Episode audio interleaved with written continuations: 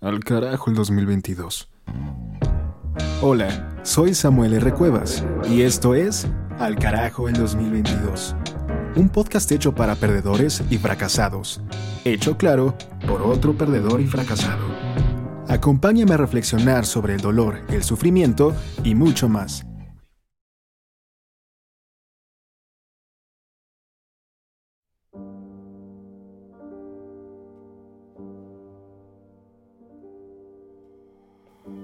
Vaya, ya el último episodio de este podcast, justamente en el último día del año. Bienvenidos, te habla Samuel R. Cuevas y esto es Al carajo el 2022. En este episodio, en este último episodio, hablaremos del valor número 5, el último valor. Dicho valor consiste en la contemplación de la propia mortalidad, ser conscientes de que después morirás. Y yo también. Esto es crucial, pues mantener una atención constante sobre la propia muerte es quizá la única cosa capaz de ayudarnos a mantener nuestros otros valores en la perspectiva apropiada.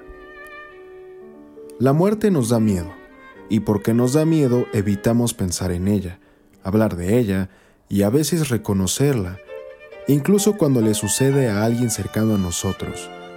Sin embargo, en una forma bizarra y enrevesada, la muerte es la luz bajo la que se evalúa la sombra de todo el significado de la vida. Sin la muerte, todo se sentiría intranscendente, toda experiencia se percibiría arbitraria y todos los parámetros y valores no tendrían ningún significado. Citaré ahora dos puntos esenciales de un libro escrito por Ernest Becker estando moribundo por cáncer de colon y con poca esperanza de sobrevivir. Dicho libro se llama La negación de la muerte. Punto número 1. Los humanos son únicos en cuanto a que son los únicos animales que pueden conceptualizarse y pensar abstractamente sobre sí mismos. Como humanos, estamos bendecidos con la habilidad de imaginarnos en situaciones hipotéticas. Podemos contemplar el pasado y el presente e imaginar otras realidades o situaciones donde las cosas podrían ser diferentes. Justo por esa habilidad mental única, dice Becker, todos, en algún momento, nos volvemos conscientes de la inevitabilidad de nuestra propia muerte. Al ser capaces de conceptualizar versiones alternativas de la realidad, somos también los únicos animales que se imaginan una realidad sin nosotros. Esta toma de conciencia causa lo que Becker llama el terror de la muerte, una ansiedad existencial profunda que subyace en todo lo que pensamos o hacemos. Punto número 2. Este punto tiene que ver con la premisa de que, en esencia, poseemos dos yo. El primero es el yo físico, aquel que come, duerme, ronca y defeca. El segundo es el yo conceptual, nuestra identidad o cómo nos percibimos. El argumento de Becker es el siguiente.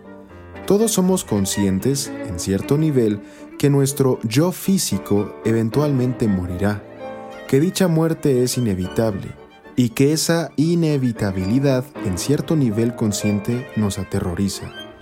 Por ello, y para compensar nuestro miedo de la pérdida inevitable de nuestro yo físico, tratamos de construir un yo conceptual que viva eternamente.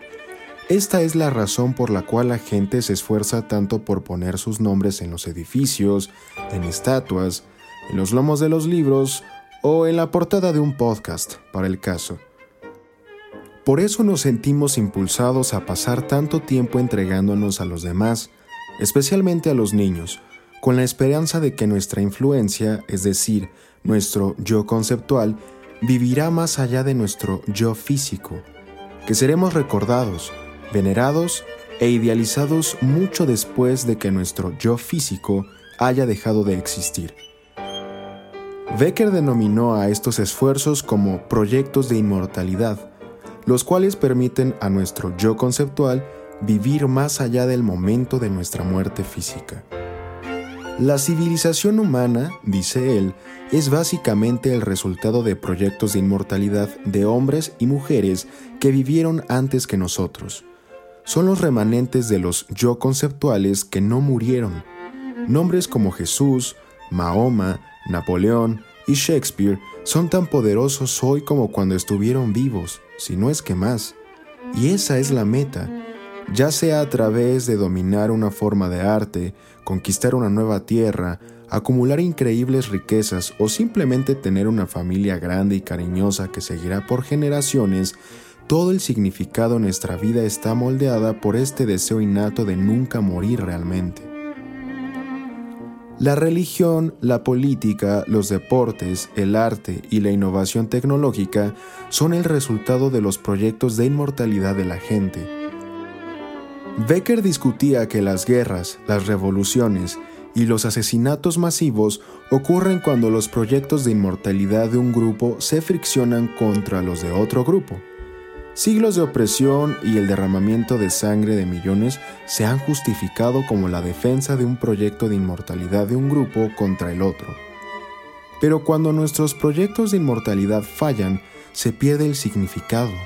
Cuando la pretensión de que nuestro yo conceptual viva más allá de nuestro yo físico no se percibe como posible o probable, el terror a morir vuelve a infestar nuestra mente. Un trauma puede causar esto, tanto como la vergüenza y el ridículo social, también puede ser causada, como sostiene Becker, por la enfermedad mental. Si no te has percatado aún, nuestros proyectos de inmortalidad son nuestros valores. Son los barómetros de significado y valor en nuestra vida. Cuando nuestros valores fallan, también lo hacemos nosotros, psicológicamente hablando. Lo que Becker dice, en esencia, es que el miedo nos mueve a todos cuando le damos demasiada importancia a algo, ya que otorgarle importancia a algo es lo único que nos distrae de nuestra realidad y del inevitable hecho de nuestra propia muerte. El hecho de que te importe un carajo todo es alcanzar un estado casi espiritual de aceptación de la impermanencia de la propia existencia. En ese estado, uno es mucho menos proclive a quedarse atrapado en las diferentes formas de sentirse con derecho a todo. Más tarde, Becker llegó a una sorprendente conclusión en su lecho de muerte, que los proyectos de inmortalidad de la gente eran el problema, no la solución, que más que intentar implementar a menudo y a través de la fuerza letal su yo conceptual alrededor del mundo, la gente debería cuestionar ese yo conceptual y sentirse más cómoda con la realidad de su propia muerte. Becker llamó a eso el amargo antídoto y luchó por aceptarlo él mismo conforme enfrentaba cara a cara su propio final. Aunque creamos que es mala, la muerte es inevitable. Entonces, no deberíamos evitar esta comprensión, sino intentar aceptarla lo mejor que podamos. Solo cuando nos sentimos cómodos con el hecho de nuestra propia muerte, entonces podremos elegir nuestros valores con más libertad, sin las ataduras de esta búsqueda ilógica de inmortalidad. Solo entonces podremos liberarnos de perspectivas dogmáticas peligrosas. Alguna vez podrías intentar acercarte a un acantilado, a la orilla de un precipicio, la cornisa de un alto edificio. Sentirás conforme te acercas cómo tu cuerpo naturalmente pone todos tus sentidos alerta y tu cuerpo instintivamente te exige que, de todas formas posibles, te alejes de ahí, que estás en peligro. Quizá lo has experimentado. Mirar hacia abajo, quizá lo estés imaginando ahora mismo, recreando el momento en tu cabeza y sentir ese cosquilleo. Sentir el viento en tus oídos y percibir como si tus pies se aferraran al suelo como si un gran imán los jalara hacia abajo. Pues bien, ese cosquilleo, esa ansiedad, ese terror a caer y pensar que por un breve movimiento podrías estar dirigiéndote a toda velocidad hacia el vacío, eso es la claridad mental que surge cuando estás literalmente a unos centímetros de tu muerte, cuando tu cuerpo y razón hacen realmente consciente que puedes morir. Ese tipo de enfrentamientos voluntarios y exuberantes tienen raíces antiguas, los estoicos de la antigua Grecia y Roma recordaban a las personas que tuvieran presente a la muerte en todo momento, de modo que apreciaran más la vida y se mantuvieran humildes frente a las adversidades. En varias formas del budismo, la práctica de la meditación a menudo se enseña como un medio para prepararse para la muerte mientras te mantienes vivo. Disolver el ego en esa nada expansiva constituye un ensayo para soltarse a uno mismo en el proceso de morir y cruzar al otro lado. Mark Twain, aquel personaje que vino y se fue con el cometa Halley, dijo, El temor a la muerte deriva del temor a la vida. Un hombre que vive plenamente está preparado para morir en cualquier momento. Es importante enfrentar la realidad de nuestra propia mortalidad porque elimina por completo todos los valores frágiles, superficiales y mediocres de la vida. Mientras a muchas personas se les va la vida intentando ganar un dólar más o un poco de fama y atención por un poco más de certeza sobre si estarán en lo correcto o si los aman, la muerte nos enfrenta a todos con una pregunta mucho más dolorosa y trascendente. ¿Cuál es tu legado? ¿Cómo será diferente y mejor el mundo cuando nos hayamos ido? ¿Qué huellas habrás dejado? ¿Qué influencia habrás causado? Dicen que una mariposa que bate sus alas en África puede causar un huracán en Florida. Luego entonces, ¿qué huracanes dejarás en tu velorio? Como Becker lo señalaba, esta es sin duda la única pregunta verdaderamente importante en tu vida, y aún así evitamos pensar en ella. Primero, porque es difícil. Segundo, porque genera miedo. Tercero, porque no tenemos un carajo de idea de lo que estamos realmente haciendo. Cuando evitamos esta pregunta, dejamos que los valores triviales y odiosos tomen como renes a nuestros cerebros y que asuman el control de nuestros deseos y nuestras ambiciones.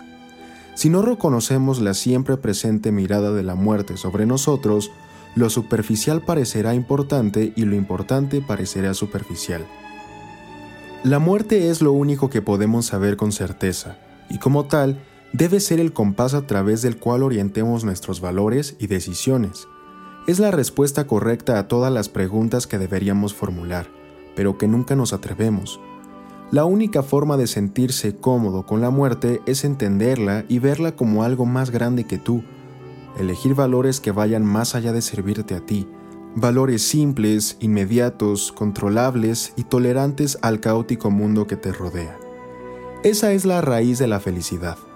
Ya sea que escuches a Aristóteles o a los psicólogos de Harvard, a Jesucristo o a los malditos Beatles, todos sostienen que la felicidad proviene de una sola fuente, que te importe algo más grande que tú mismo, creer que eres un componente que contribuye a una entidad mucho más superior, que tu vida es tan solo el proceso secundario de una producción mucho mayor. Sentirse con derecho a todo nos aísla. Nuestra curiosidad y emoción por el mundo se vuelca sobre uno mismo y refleja nuestros propios sesgos y proyecciones sobre cada persona que conocemos y cada evento que experimentamos. Estamos muy bien acomodados en términos materiales, y sin embargo, muy atormentados psicológicamente por problemas menores y superficiales. La cultura de hoy confunde gran atención con gran éxito. Asume que ambos conceptos son lo mismo, pero no lo son. Tú eres grandioso, ya lo eres, aunque te des cuenta o no, aunque los demás se den cuenta o no, y no es porque te hayas titulado este año, o porque hayas logrado realizar el viaje que querías, o porque superaste la pandemia. Estas cosas no definen tu grandeza, Tú ya eres grandioso porque, ante una confusión interminable y la muerte inminente, continúas eligiendo a qué darle importancia y qué debe valerte un carajo. Este simple hecho, esta simple elección de tus propios valores en la vida ya te convierte en alguien hermoso, exitoso y amado. Incluso si tú no te das cuenta, incluso si estás durmiendo o en una alcantarilla muriendo de hambre, tú también vas a morir y será porque fuiste lo suficientemente afortunado como para haber vivido. Puede que no lo sientas, pero ve y párate en un acantilado alguna vez y quizá lo percibas. Bukowski alguna vez escribió, Todos vamos a morir, todos nosotros. ¡Qué circo! Debería bastar con eso para amarnos los unos a los otros, pero no es así. Nos aterrorizan y aplastan las trivialidades de la vida nos devora la nada. Mientras más te asomes a la oscuridad, más brillante se volverá la vida, más quieto se volverá el mundo y menos sentirás esa resistencia inconsciente a todo. Finalmente, deseo que elijas apreciar este año en retrospectiva, aprender de lo que se pueda, mirar con compasión, soltar lo que debas y, sobre todo, honrar que, a pesar de una masiva pandemia, sigues aquí, escuchando esto importándote un carajo que es el último día del 2022. Muchos se han ido, sea por la pandemia, accidentes o muertes naturales. Muchos ni siquiera llegaron con todo y un áspero pesimismo sobre la vida y el año a este día como tú. Eres afortunado. Muchos de ellos celebraron un año nuevo como tú en unas horas ignorando quizá por insignificantes trivialidades que, precisamente, en este año les tocaba partir. Quizás sea también tu caso. Quizá estés escuchando esto y celebrarás, pero ignoras que probablemente sea este tu último año, tu última noche, tus últimas horas. Siempre me ha encantado esta frase y con mucho amor la comparto contigo. Memento mori, memento vivire. Porque sabes que morirás, recuerda vivir. Gracias por acompañarme en esta temporada, por escuchar, por elegir prestar atención. Yo, tanto como tú, acabo este año con problemas. Tan claro como la situación con mi pareja que te compartí en el episodio 5. Sin embargo, resolverlo me hará feliz y espero que a ustedes, tanto como a mí, nos espere una montaña de rica mierda y un sinfín de buenos problemas en el año que está por comenzar. Así que levanta tu copa y exclama con júbilo. Al carajo el 2022.